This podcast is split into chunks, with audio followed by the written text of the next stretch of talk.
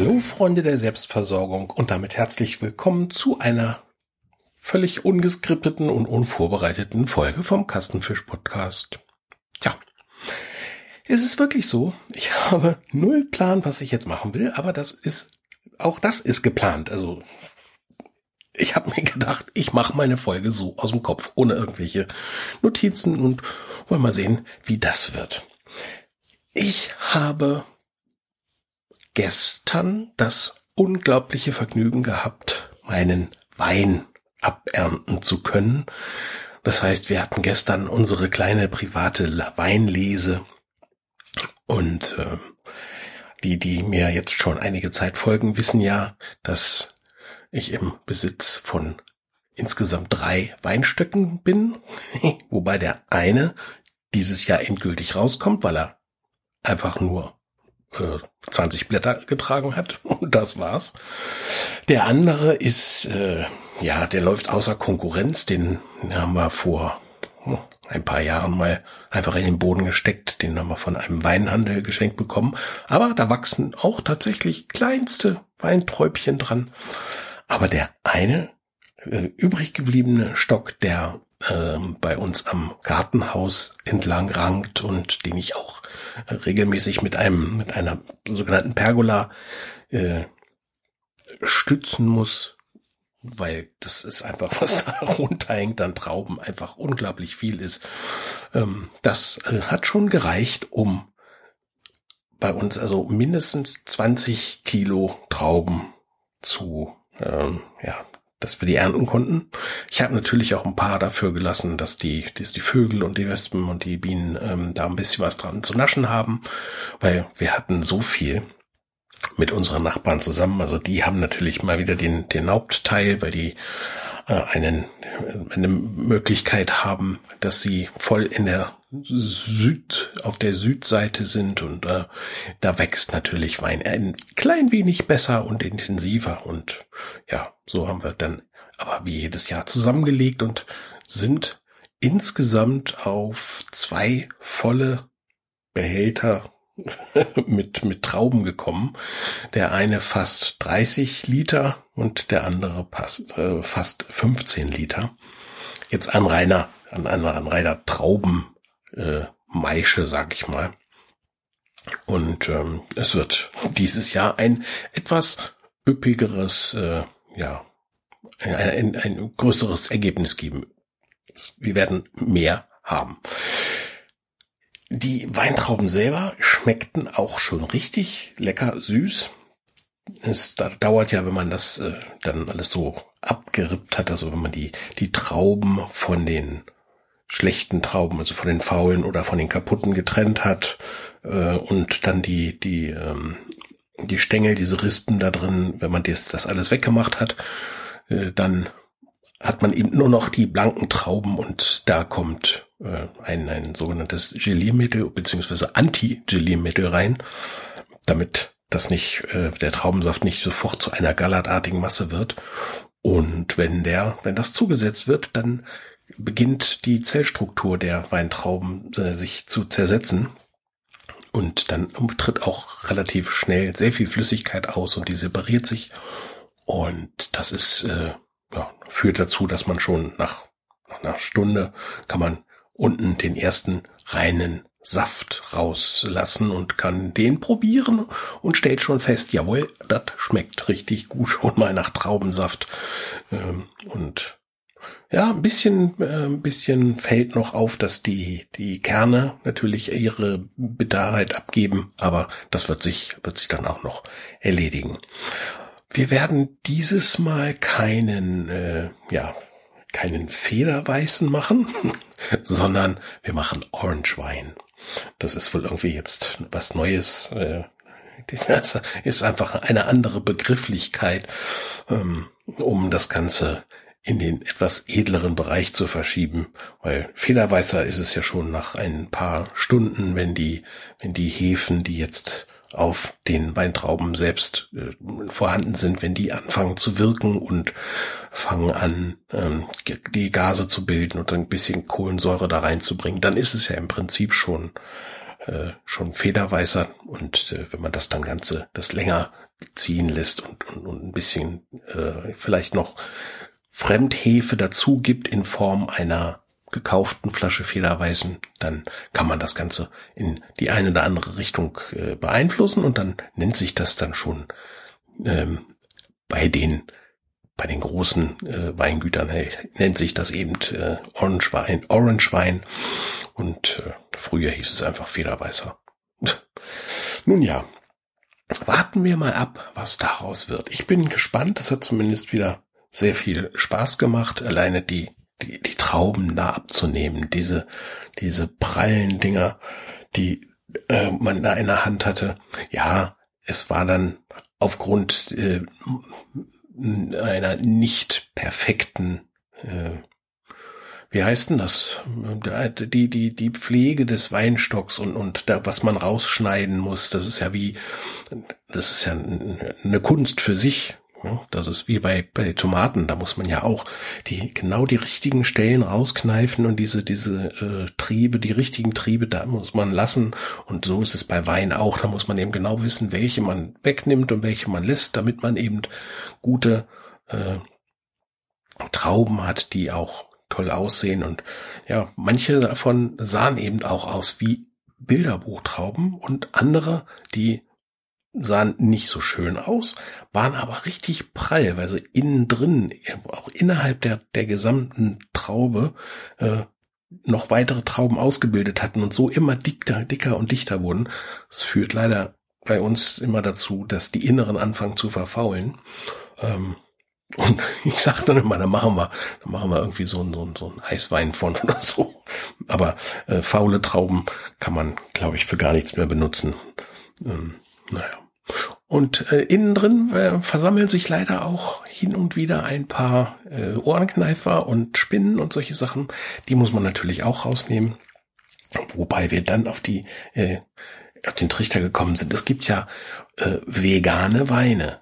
Ich weiß nur nicht, wie die das machen wollen und das verhindern wollen, dass da nicht auch mal ein Ohrenkneifer oder eine Spinne oder irgendwie sowas drin ist im Wein. Und darf der dann noch veganer Wein heißen? Ich weiß es nicht. Also wir haben drauf geachtet. Wir haben, soweit wir das äh, beeinflussen und sehen konnten, haben wir kein Getier drin.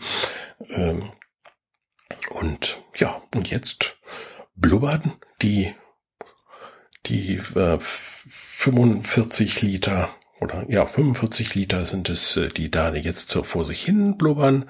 Es ist noch ein wenig Schwefel dazugegeben worden und das ist der Schwefel, muss da rein als, als Pulver, damit die ähm, damit der Traubensaft nicht anfängt zu oxidieren, also zu rosten und dann braun wird.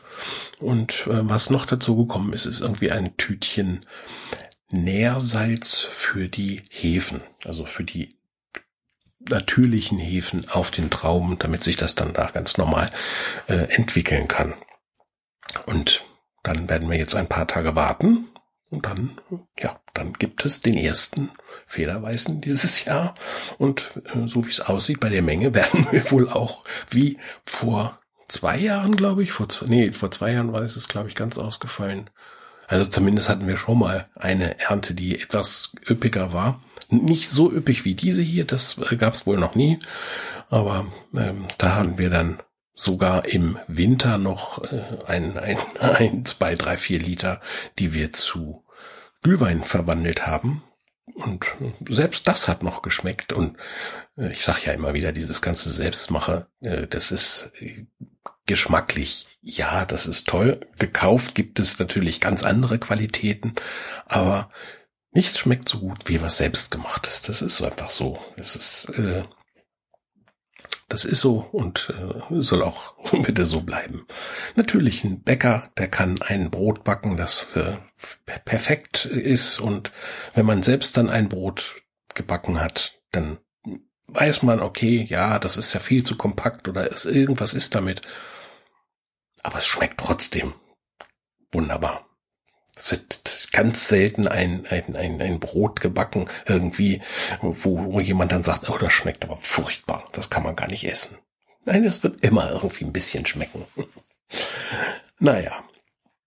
Ja, und äh, da, als, als wir damit fertig waren mit dem ganzen ähm, Zubereiten der Trauben, also dieses, dieses Raussortieren und das diese Maische bilden. Diesmal wollen wir nämlich nicht das Ganze mit so einem, äh, nicht zerschlagen, also die Weintrauben schon, schon zerschlagen, sondern die sollen diesmal in der eigenen Hülle praktisch äh, vergehren und, und, und fermentieren.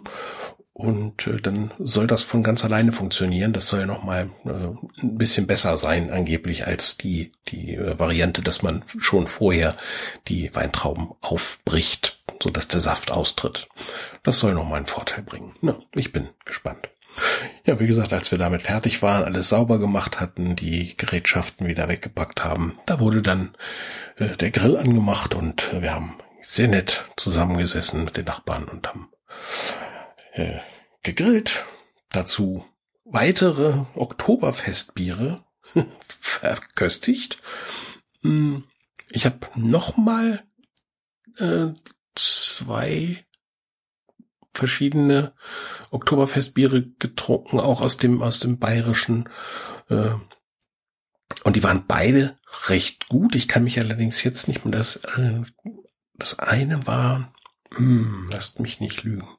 Nee, bevor ich jetzt was Falsches sage, ist auch egal. Zumindest waren sie beide gut trinkbar, lecker, aber immer noch nicht so gut wie mein geliebtes Paulaner. Also, das ist immer noch die Königin äh, der Oktoberfestbiere bei mir. Joa, das ist das. Ähm, was habe ich sonst noch?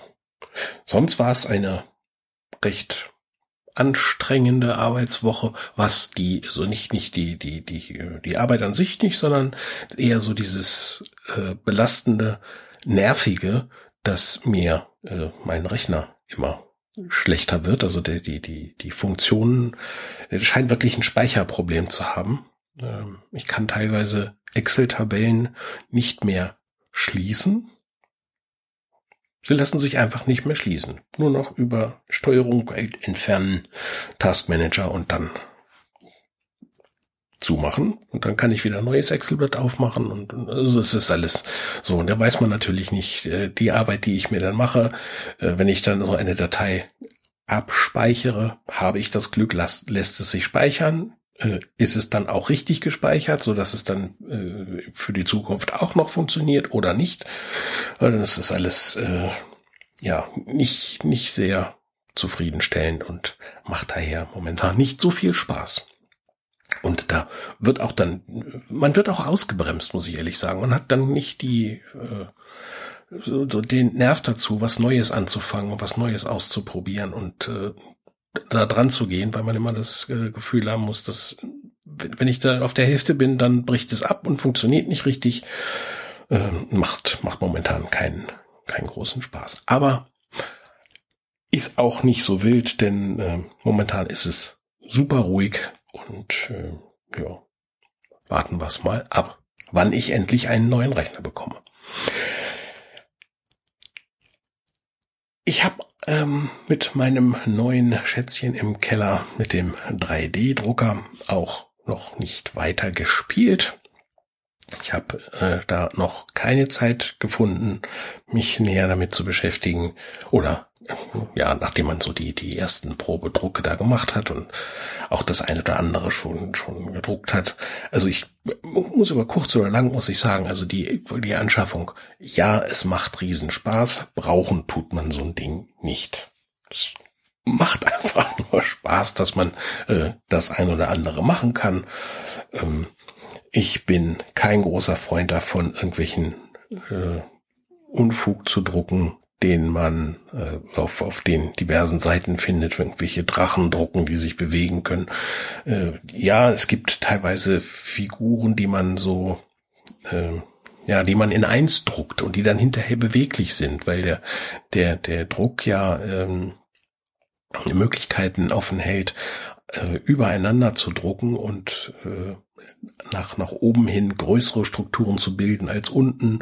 Das funktioniert alles mit, mit Stützstrukturen und so weiter.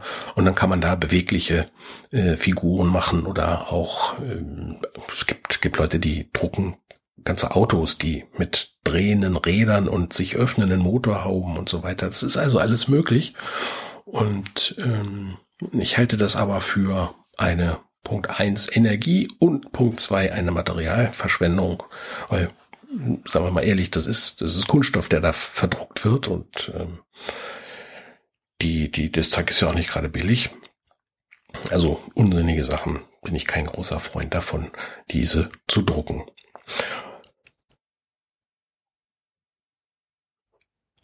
Als ich vorhin ähm, meiner einer meiner Aufgaben nachgekommen bin und habe die Betten abgezogen und habe da mal äh, drunter drauf und drunter Staub gesaugt und äh, die Betten abgezogen und die Matratzen mal runter und so weiter. Da habe ich äh, nach einer, ein klein wenig nach Luft ringen müssen. Nein, nicht, nicht, nicht wegen, wegen Staub oder so, sondern einfach, weil ich die große Matratze nach draußen gebracht habe, mal zum Lüften. Ähm, da stand ich da so und habe mich auf dem Balkon abgestützt und habe über das Resultat unserer letzten großen Baumschnittaktion des Kirschbaumes so drüber geguckt und naja, hier und da sieht man dann doch noch so einen, den einen oder anderen Ast, wo man sagt, ja, den hätte man noch mit wegschneiden können oder auch, äh, oh, da ist noch ein, ein Ast, der zwar schon weggeschnitten ist, aber noch nicht äh, runtergefallen ist. Und dann sieht man dann irgendwann die braunen Blätter da. Und dabei ist mir wieder aufgefallen, dass wie jedes Jahr um diese Zeit zwei Äste der Meinung sind, oder nein, nicht, die, die Spitzen dieser Äste sind der Meinung, oh, jetzt ist Frühling, lass noch mal ein paar Blüten kommen. Und äh, ja, da sind zwei Äste, die ähm, wirklich schneeweiße Kirschblüten produzieren und ja, die befürchte mal, die, die fallen dann irgendwann wie wieder dem Frost zum Opfer. Aber die halten sich auch wirklich lange. Weiß nicht, was da äh, in dem Baum vorgeht. Es, er hat nochmal Frühlingsgefühle so jetzt zum Herbstanfang bekommen. Ja, und der Herbst kam ja bei uns wirklich schlagartig, so von einem Tag auf den anderen. Gestern beim, beim Wein, bei der Weinrebe, das war ja nochmal richtig schönstes Wetter. Wir haben da draußen gesessen, wir mussten sogar einen Schirm aufstellen, äh, dann, weil wir sonst hätten einen Sonnenbrand gekriegt. Das war also nochmal richtig warm und hätte noch, hat nochmal richtig gefeuert. Ähm, ja, und jetzt ist es draußen regnerisch und kalt. Ich hoffe, das äh, ändert sich nochmal wieder, denn wir haben noch ein paar Tage Urlaub und die würden wir ganz gerne natürlich auch äh, in, in, in noch einigermaßen in äh, angenehmen Temperaturen und, und äh, Wetterbedingungen verbringen. Nun ja, warten wir es ab. Ja, viel mehr habe ich euch heute auch gar nicht zu erzählen. Darum wollen wir es nicht ausreizen und nicht äh, länger machen als unbedingt nötig.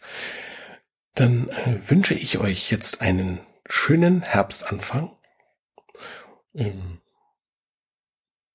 dass wir einen goldenen September und Oktober bekommen und hoffen, dass da noch das eine oder andere geht. Und ja, dann freue ich mich darauf, in der nächsten Folge wieder etwas mehr erzählen zu können und mehr erzählen, zu erzählen zu haben. Bis dahin, macht's gut. Hört wieder rein. Bis dann. Tschüss.